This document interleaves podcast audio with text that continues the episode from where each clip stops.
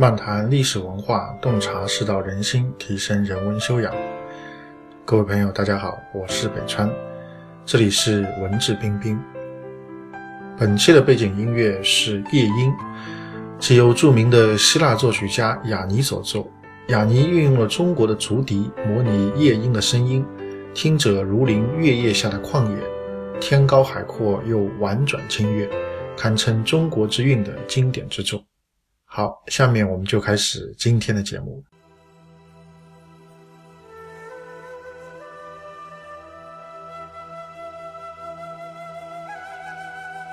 欢迎大家来到去历史。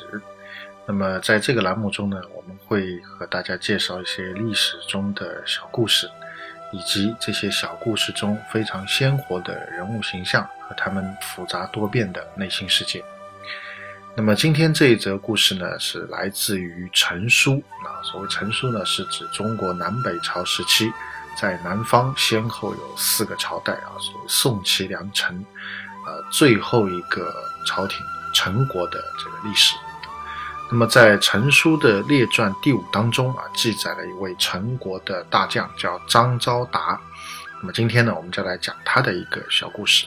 首先呢，我们来看一下列传当中的这段原文啊，说昭达性提躺，轻财上气，少时常遇相者，谓昭达曰：“卿容貌甚善，虚小亏损，则当富贵。”梁大同中，昭达为东宫直后，因坠马，兵角小伤。昭达喜之，相者曰。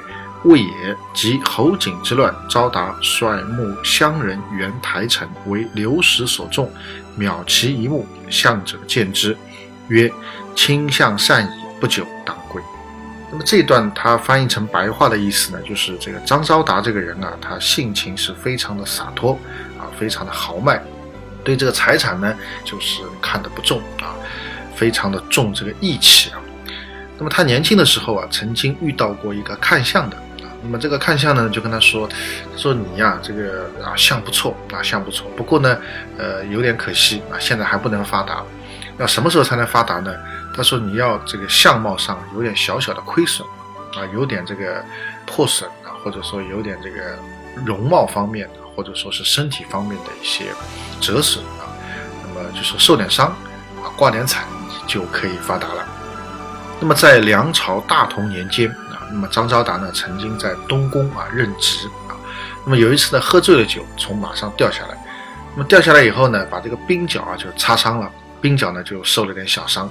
那么昭达呢就非常高兴啊，他想啊，当年看相的跟我说，我要破点相啊，然后就会发达。那么现在我已经破相了，是不是该发达了？后来这个相士啊就跟他讲啊，就同一个相士啊，他说没没有啊，这个鬓角小伤不算。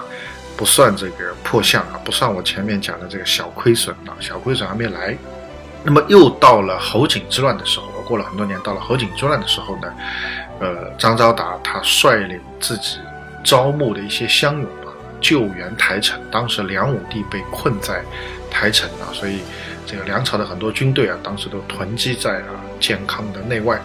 那么有人呢也去救援的，那么张昭达就是其中的一支部队。那么为流矢所中啊，就是乱飞的箭呢，反正也不知谁射的，可能也是自家人射的，也有可能是敌军射的。反正战场上我们现在讲子弹不长眼啊，那个时候是箭不长眼睛啊，啊乱飞的这个箭叫流矢，一支流矢呢就不偏不倚啊，就射中了他的眼睛，然后当然这个眼睛就被射瞎掉了。所以战后啊，他其实就少了一只眼睛。当年给他看相的这个相士看到他这副样子以后，就说：“不错。”他说：“卿相善矣，不久当归。”啊，就是你的这个相啊，已经很好了，不久以后呢，你就该发达了。那么后来果不其然，他成为了陈国的开国大将啊，一步一步的这个升上去啊，屡次升迁。最后呢，他在陈国的官职是车骑大将军司空。啊，去世以后呢，又进一步追封为大将军。啊，所谓大将军，可能就相当于我们现在的所谓三军总司令的这个概念啊。然后呢，他的爵位呢是少陵郡公啊，当时封公爵，十亿呢有两千五百户。去世以后呢，增加到三千户。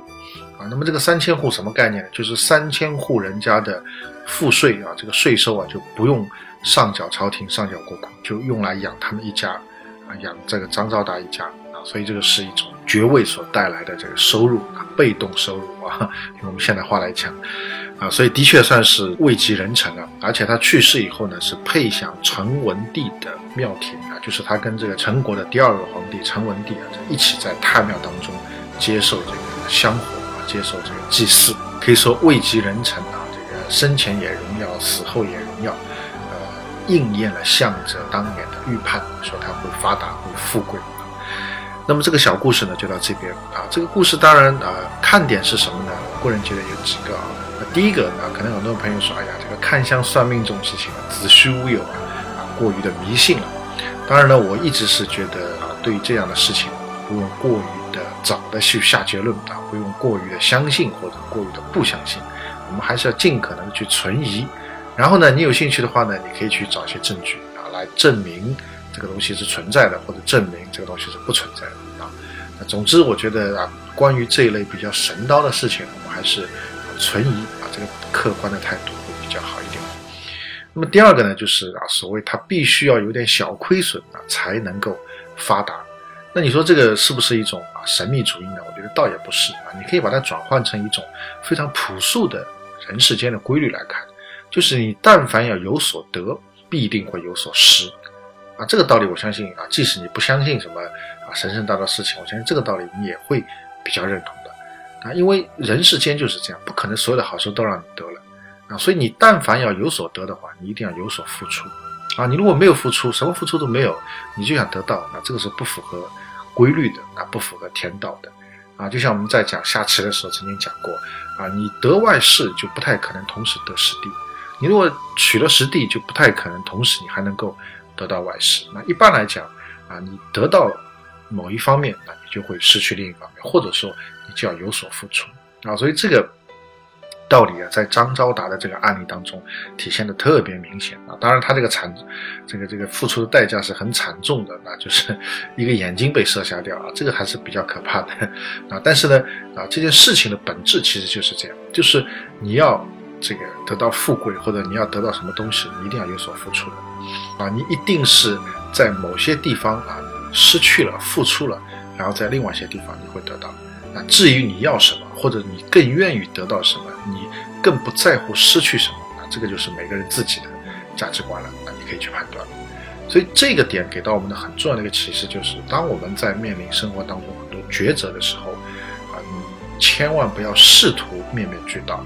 这个是非常困难的，我不敢说完全没有面面俱到的时候啊，完全说每一件事情一定是有照顾不到的地方，这个也不尽然啊。可能某些事情或者极少数的时候，也许有可能能够啊照顾到所有的层面，但是绝大部分的时候，一定是啊照顾不周的啊，一定是这个可能我们考虑的这方面啊，可能就要牺牲另外。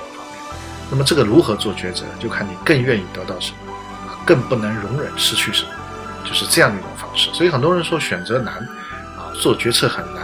我个人的感觉，很多时候我们觉得难，往往是因为我们想面面俱到，我们想什么都得到，什么都照顾好，啊，不想在任何一个地方有所牺牲啊，有所付出啊，有所亏损啊，那这个是非常困难的啊。这样的一种观念，我觉得本身就是对天道规律的不了解。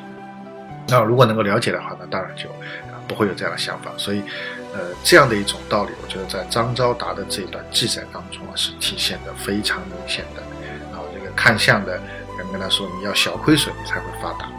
啊，所以明白了这个道理以后，我们日后在生活当中，我们碰到挫折啊，得到得到损失的时候，我们也可以啊，用这样的方式来宽慰自己啊，或者说说哪怕是一种阿 Q 精神，觉得也可以的，因为至少你可以让自己的心态会变得更加的好一点啊，更加的开朗一点。你可以告诉自己说，啊，这个世界上有得必有失啊，或者说是这个有失啊，后面才会有得啊。这个很多时候有损失，不见得是坏事情啊。以正面的心态来看，积极的这个方式去应对啊，也许后面就会有好事情会出现啊。这个不仅仅是鸡汤，过去的历史当中就曾经有这样的记载。好，今天的节目就到这边。更多的信息，欢迎大家关注我的微信公众号“北川黯然日章”，在微信公众号首页搜索“北川”即可关注。谢谢。